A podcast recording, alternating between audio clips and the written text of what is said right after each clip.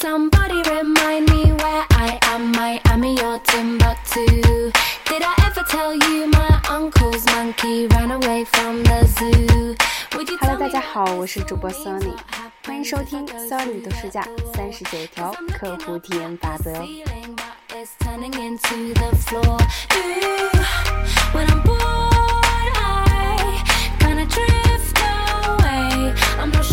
今天呢，我们就要来学习最后一期法则了，第三十九条，不要努力过头。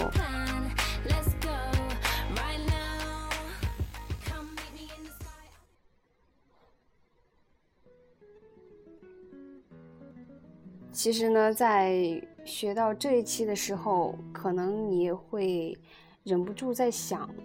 这个标题“不要努力过头”。为什么不要努力过头呢？这本书一直都是在讲如何去努力的服务客户。当然啦，没错，这确实是本书的主要内容。我们确实也应该这样去做。但是呢，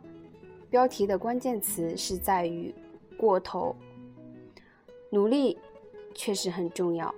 但是如果努力过了头，那么就适得其反了。就像养孩子一样，如果你什么事儿都给孩子做，那么你收到的效果有时候还不如对孩子不管不顾呢。如果你本想一个人随便转转，但是这个时候偏偏遇到了那种总是在你身边转悠、不住的问你是否需要帮助的店员，此时你心里面会作何感想呢？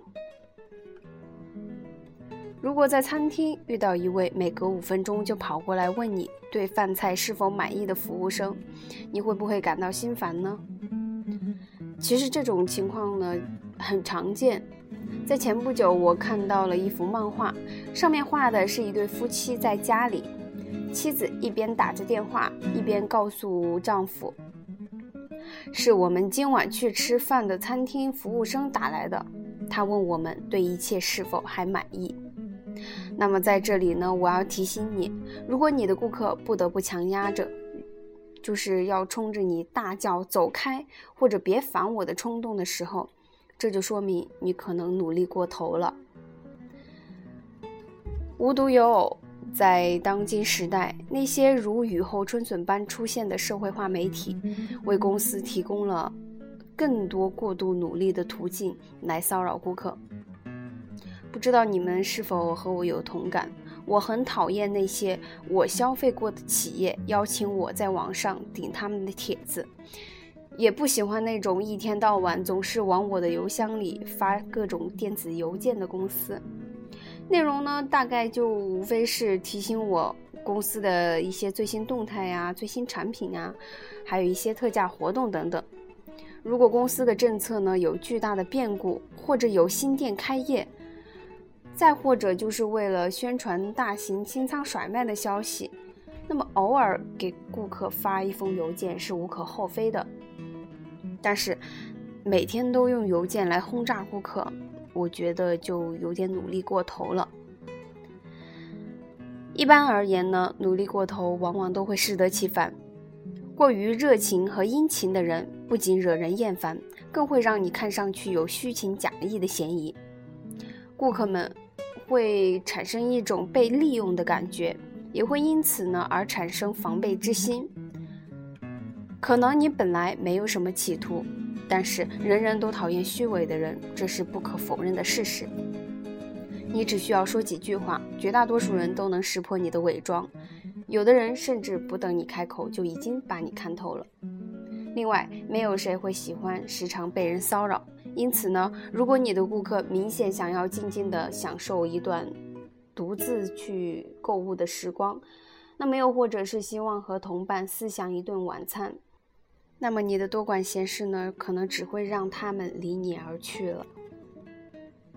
在此呢，我要提醒各位，服务人员呢，并不能每次都能够准确体察顾客是否需要无微不至的照顾，这是因为绝大多数的顾客都很有礼貌，即便是受到了服务人员的打扰，他们也会笑着忍过去。在从事餐饮服务的工作时候，我总结出了一个普遍适用的原则：如果顾客正在就是兴奋地谈论着，那么就不要去打扰；如果顾客还没有尝几口饭菜，你也不要过去问他对菜品是否满意。在零售业中呢，最好让顾客自己来决定何时需要你的服务。方法很简单，只要让服务生在顾客进店时嘱咐一句“有需要时请叫我”，那么就可以了。但这并不代表你可以高枕无忧。虽然呢，顾客很少因为你努力过头而抱怨，但是你如果对他们不闻不问，他们一定也会表现出不满的。因此，你应该训练你的员工，让他们时刻都要顾及顾客，以便在顾客需要时立即采取行动。判断顾客是否需要帮助其实并不难，在需要帮助的时候，顾客会暂停谈话，或者暂时放下手中的食物，把目光呢从饭桌上移开，又或者他们会从货架旁往后退几步，并四处张望。我把这叫做寻求帮助的长脖子信号。当顾客希望得到帮助的时候，他们会伸长脖子，并像潜望镜一样向四方扭动。英语中的“信号”一词之所以叫 “heads up”，也就是指顾客在希望你提供服务时会抬头示意。那么，其实这最后一条法则的重点呢是：如果你的服务真的无懈可击，那你也完全没有必要再努力过头了。那么，请相信我，如果你可以遵循本书中的这三十九条顾客法则，同时也能让企业中的每一位成员都去按照这些法则做事情的话，那么为顾客奉上真心诚意的优质客服，就好比用爱来照顾你的孩子一样，顺理成章了。好，那么最后一条法则呢，到这里就要结束了。嗯，到此为止呢，我们也学习了很多关于怎么样去做好客服体验、用户体验的一些顾客法则。希望这些法则呢，能够给大家带来很多收获和帮助。那么下一期节目即将推出，期待大家的收听和关注。那么今天的节目到这里就结束了，感谢大家的支持与收听，再见。